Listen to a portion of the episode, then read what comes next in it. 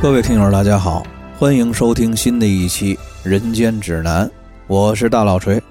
咱们今天呢，还是继续咱们这个乱锤水浒的内容。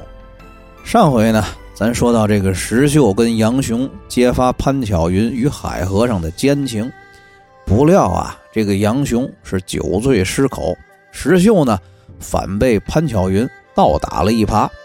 石秀离开了杨家之后呢，是于心不甘，自己呀。一个人动手，趁夜在这杨家的后门处劫杀了胡头陀，然后还诱杀了海和尚。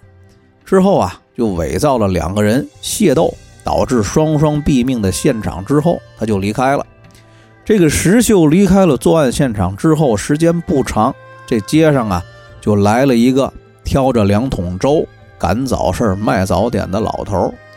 由于这当时啊天色未明。这老头呢，走的又匆忙，被这两个死尸给绊倒了。开始的时候啊，还以为是两个醉卧街头的醉鬼，起身的时候才发现呀，是一个光着屁股的死和尚，跟一个仅穿着内衣的死头陀。于是呢，这个老头这才声张起来。这邻居们出来，看见两个死尸，一地的血泊，都怕跟这人命官司沾包。顿时就揪住了这个卖粥的老头不让走，大伙儿一起啊就来到了这个冀州府衙门里报案。这个卖粥老头跟冀州知府老爷解释了一番之后呢，府里就派了班头、仵作等人，跟着这个卖粥老头跟邻居们回到了案发现场，勘验了现场跟死尸之后啊，就回禀知府老爷说，这死者呀是本州报恩寺的和尚裴如海。还有嗣后的胡姓头陀，这个死者裴如海海和尚是全身赤裸，身上呢有三四处的刀伤，都是尖刀捅刺所致。死者胡头陀呢身上仅着内衣，手边还有一把尖刀，系作案工具。颈部仅一处致命刀伤，据此判断，应该是这个胡头陀捅死了海和尚之后畏罪自刎而死。跟这个卖粥的老头还有众邻居都没有关系，于是呢，就让众人取了宝之后就都放了。这个知府老爷看了现场勘验报告，又听了班头跟仵作的回禀，就叫这个班头啊去寺里头继续调查。班头回禀说，这寺里的和尚们也都不清楚海和尚跟胡头陀之间有什么局语。这知府老爷回到了二堂，只好叫了当案的孔目。来商量该怎么处置，这孔目就说了：“看现场啊，这个头陀身上只穿了内衣，这和尚光着腚，估计啊是这个头陀想干什么无法描述的事儿。这和尚呢可能不同意，所以说呢，这个头陀就强行扒光了和尚的衣服，俩人争执口角之间呢，头陀就捅死了和尚，然后畏罪自杀了。我看呀，您不如断个二人斗殴。”互相杀死，随便立个文书就得了。反正这俩死鬼啊，也都是报恩寺里的人，就让他们庙里买两口棺材，随便处理就得了。于是呢，这个冀州府就下了这么一份乌漆麻黑、糊了八嘟的公文，就结案了。冀州城里啊，一时间街谈巷议，茶馆酒肆里的闲人说什么的都有。潘巧云也听说了，那也是吓得不轻。这个杨雄他是府里的中层干部，那自然第一时间就知道了这个事儿，心里头啊瞬间就明白是怎么回事了，知道是自己听信了潘巧云的谗言，错怪了石秀，石秀自己暗地里把这事儿给办完了。正好呢，这个杨雄啊这两天没事儿自己呢就打算在城里找这石秀问问，于是乎他就换了衣服出了衙门，没想到刚过了周桥。就听见背后有个熟悉的声音喊他，回头一看呀，果然就是石秀。这个杨雄呢，就跟着石秀回到了客栈的房间，一脸抹不开的跟这个石秀道歉。石秀呢，当时就拿出了这个海和尚跟胡头陀的衣服当做证据给杨雄看。杨雄一看呀，那个假牛逼的劲头子就又上来了，说什么今晚我回家就碎了那个贱人。石秀听了一笑，揶揄的就说：“哥哥，您又来了。上回您也是这么跟我说的，归齐怎么着了？再说了，您是六扇门里的人，还能不知道法度？您如果当初捉奸在床，杀俩那叫白杀；您现在杀一个，那得偿命。万一兄弟我这回又说错了，那您不是杀错人了吗？这个杨雄啊，当时就被石秀这通不软不硬的话给弄得上不来下不去的，又给逼住了。这个石秀看见杨雄这副窘态呀。伸手拍了拍杨雄的肩膀，说道：“哥哥，这番您呐可得听我的，兄弟，我一定让你当个爷们儿。这个冀州东门外啊，有座翠屏山，您知道吧？哥哥，您回家就跟那娘们说，好久不曾到寺庙里烧香祈福，让他呀跟你一块儿去逛庙，带上那个丫鬟莹儿。兄弟，我明天就在翠屏山上等您。”到时候咱们三头对岸问明白了，哥哥您也用不着杀人，给那娘们写张休书，把她扫地出门就完了。这个杨雄啊，得了石秀的指点，从这个客栈辞别出来，先回到衙门里上班，到了傍晚下班回了家，直到晚上吃饭睡觉也没敢多提一句，生怕自己再次说漏。次日清晨啊，就对这个潘巧云说。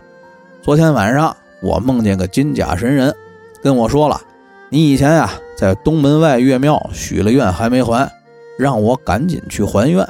正好今天白天没事儿，因为我这愿呀是咱俩成亲之前许的，而且许的呢也是求姻缘的愿，所以说呀，你跟莹儿跟我一块儿走一趟。说得了之后呢，这杨雄就借口出去。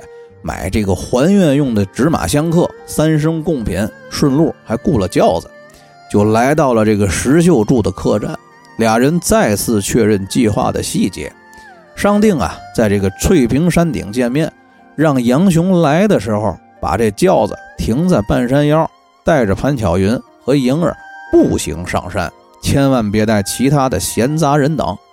俩人商量好之后啊，杨雄就回家了。路上啊，买了一些上供用的纸钱、香烛。到家吃了早饭，潘巧云呢收拾打扮了一番，等着这个雇的轿子来到了门前。杨雄呢跟岳父老潘头打了声招呼，就让潘巧云上了轿子，领着莹儿直奔东门外而来。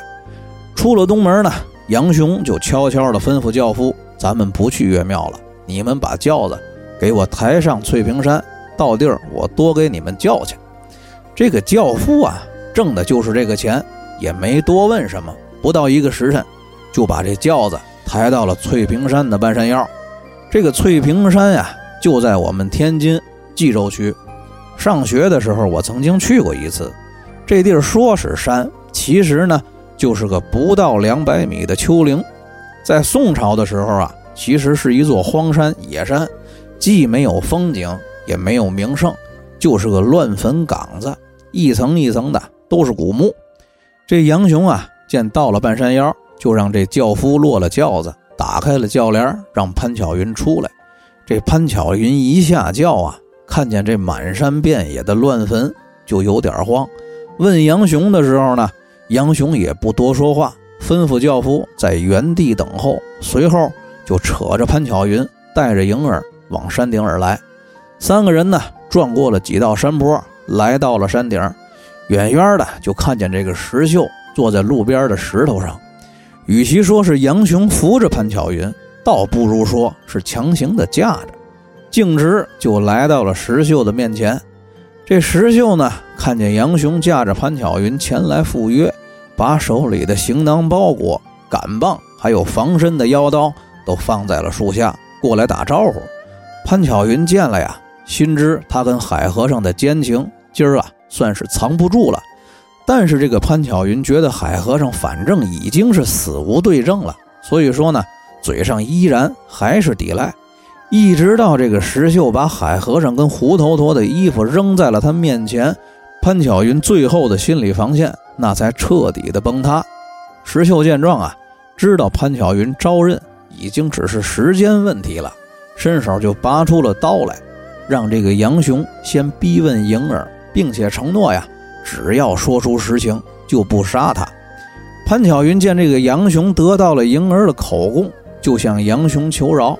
这此时杨雄还没说什么呢，石秀赶忙就说道：“哥哥，这事儿可含糊不得，咱们必须要问这婆娘一个背细明白，根烧缘由。”这个潘巧云无奈，只得详细的一一都说了。接着呢，石秀又拿着刀。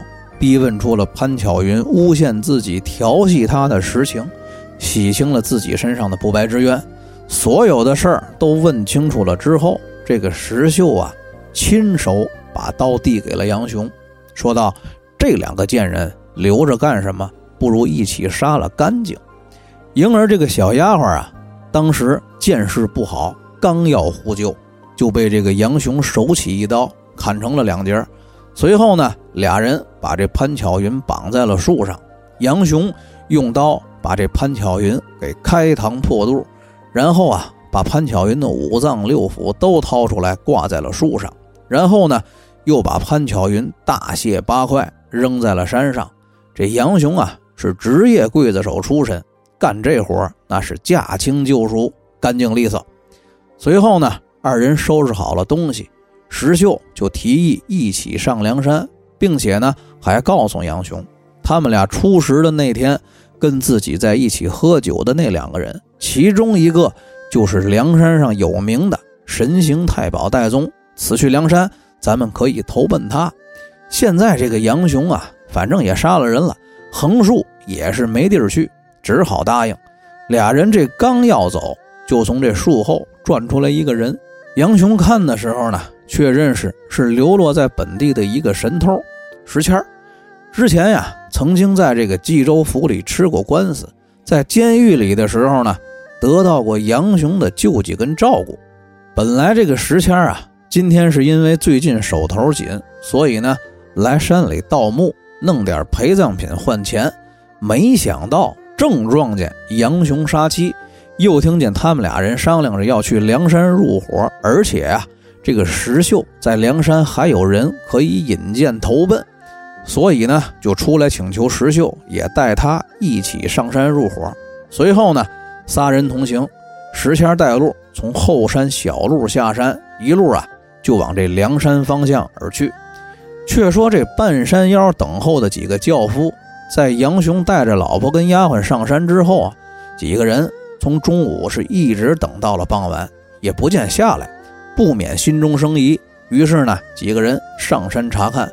上山的时候，只见一地的石块，树上啊，无数的乌鸦在抢食潘巧云的内脏，顿时啊，吓得是屁滚尿流，跑回去先到杨雄家里给老潘头报信然后呢，几个轿夫伙同着老潘头一起去州府衙门里头报案。这个班头仵作们来勘验过现场之后呢。发现是潘巧云跟莹儿被杀死，并且碎尸在山上。另外还发现了一包衣物，是这个前日死在杨家后门巷子里的海和尚跟胡头陀的衣服。知府呢又详细的问了老潘头跟海和尚之间的关系，得知了这不久前呀，潘氏妇女曾经去报恩寺还愿，老潘头醉卧僧房，以及这个石秀突然离家的情况。推断出了一定是这个潘巧云跟海和尚通奸，莹儿还有胡头陀从中沟通。石秀呢路见不平，杀了海和尚跟胡头陀。杨雄得知之后呢，又杀了潘巧云跟莹儿。于是呢，马上就签发了通缉令，画影图形捉拿杨雄、石秀二人。咱说这个杨雄啊，他本来好好的，当着冀州府的中层干部。有房子有产业，作为一个外地人，那可以说是相当的成功了。可是呢，他一旦杀人，多年的努力跟打拼就全毁了。就为了这么一个二婚并且再次出轨的女人，他值得吗？如果换了一个为人厚道善良的朋友呢，多半会劝他：哎，十步之内必有芳草，大丈夫何患无妻？旧的不去，新的不来。咱们拿得起放得下，休了他，咱再找更好的，何必跟这娘们较真呢？按照杨雄的性格呀，我觉得如果他有一个这样的朋友，他肯定会接受这个劝说。可是呢，这个杨雄就偏偏遇到了石秀这个小人，非得让他做个好男子，逼着这个杨雄带潘巧云上了翠屏山。而且在翠屏山上呢，是石秀主导了整个局面。石秀说：“此事要问莹儿。”杨雄就把莹儿抓过来问话。他说：“请哥哥问嫂嫂。”杨雄就把老婆抓过来问话。这个石秀把潘巧云跟海和尚通奸的每个细节都问得明明白白，而且一再强调此事含糊不得。其实潘巧云已经承认通奸了。具体怎么勾搭的，怎么联络的，怎么上床的，这些个细节有什么含糊不得的？因为啊，这个石秀他需要通过潘巧云的描述，来补足自己脑海里没有脑补完全的画面。这个呀，就像是某个特殊的时期，某些个内心阴暗龌龊的执法人员在审问这个性侵害案件的时候。明明当事人已经承认被强奸了，他还追问，说当时是什么体位，用了多长时间，爽不爽？你说你他妈是为了破案，还是为了过把干瘾呢？而且呢，我觉得这个石秀这么做，他还有另外一个目的，那就是他企图通过潘巧云的详细描述，在杨雄的怒火上再浇这么点油。果然。这个杨雄的怒火呀，不出意外的被石秀点燃并且烧旺了。但是，就算在这个时候，杨雄还是为自己留了后路。他在审问潘巧云的时候说的是：“石行对我说了，饶你这贱人一条性命。”这个呀，一方面可以理解为审问的技巧，但是呢，确实也给自己留了一个台阶，留了一步后路。但问题是。石秀最后把这台阶给杨雄拆了。审问完了之后呢，石秀说：“现在三头对岸都说明白了，怎么处置就听哥哥您一句话。”就是这句话把杨雄给逼到了墙角。于是乎呢，杨雄就把潘巧云绑在了树上，而且还做张做智的摆出了一副要杀人的样子。可但是他没有杀人工具。这个杨雄在上翠屏山的时候就已经知道潘巧云通奸了，但是杨雄并没有打算杀他，也没有打算杀人后潜逃。所以说，这个杨雄啊是既没带刀，也没带路费盘缠，空手来的。看这个架势，他是打算当着石秀的面把潘巧云发作一通，最多是打一顿，然后啊原样抬回家。可是就在这个时候。这个石秀啊，悄悄的把刀给递过来了，说：“那先把莹儿杀了吧。”在这个整本的《水浒传》里头，这一幕啊，也许算不上最血腥的一幕，但我觉得这一幕是最阴狠毒辣的一幕。这个潘巧云变成了一堆残肢和血肉，杨雄啊变成了一个亡命天涯的通缉犯，而石秀啊成了杨雄生死不渝的兄弟。也不知道这个杨雄日后回想往事的时候，会不会纳闷儿？哎，我他妈怎么变成通缉犯的？明明离婚就能解决的事儿，为什么会演变成杀人呢？但是啊，我觉得他不能把这个事儿怪在石秀身上，因为那就得承认自己并没有那么愤怒，就得承认自己只是为了面子，就得承认自己是个被石秀牵着鼻子走的傻逼。所以说呢，他为了自尊心，他只能认定石秀是好兄弟。他杀了裴如海，那是为我好；他让我带潘巧云到翠屏山，也是为了我好；他复盘通奸的每一个细节，是为了我好；他给我递刀子，还是为了我好。他呀，是为了让我做一个顶天立地的好男儿。石秀简直堪称懦夫救星。这好男儿听说老婆出轨了，肯定都会愤怒的发狂，都会不惜代价的杀人。我以为自己一开始没有那么愤怒，那是记忆的错觉。我听说潘巧云出轨了，第一反应肯定就是把他碎尸万段。答应饶他，那只不过是审问的技巧，没带刀，我只是忘了。而石秀呢，不过是作为兄弟配合我，而这一切呀，其实都源于我自己本身的愤怒，因为我是一个顶天立地的好男儿。闲话说了这么多，咱呀还得继续往下说正文。这个杨雄、石秀跟石谦三个人从小路啊下了山，一路上是饥餐渴饮，小行夜宿。这一天呢，就来到了运州地界。眼看这天色将晚，就到了该投店住宿的时间。仨人呢，就来到了一处溪水边的客栈。进了客栈，仨人问店家有没有饮食酒肉。店家呀，只说饭要自己做，还没有肉，酒啊就还剩一坛。杨雄呢，当时就给这店家拿了一只头钗，说剩下的钱明天再结算。虽然说这书里没写。但是我觉得此刻他们三个应该已经引起了店家的注意了。吃饭住店用实物结账，这本身就挺可疑的。然后这个石秀在客栈的庭院里头又发现立着十几把品质精良、做工精湛的好坡刀，于是呢，他就提出来想要买两把用。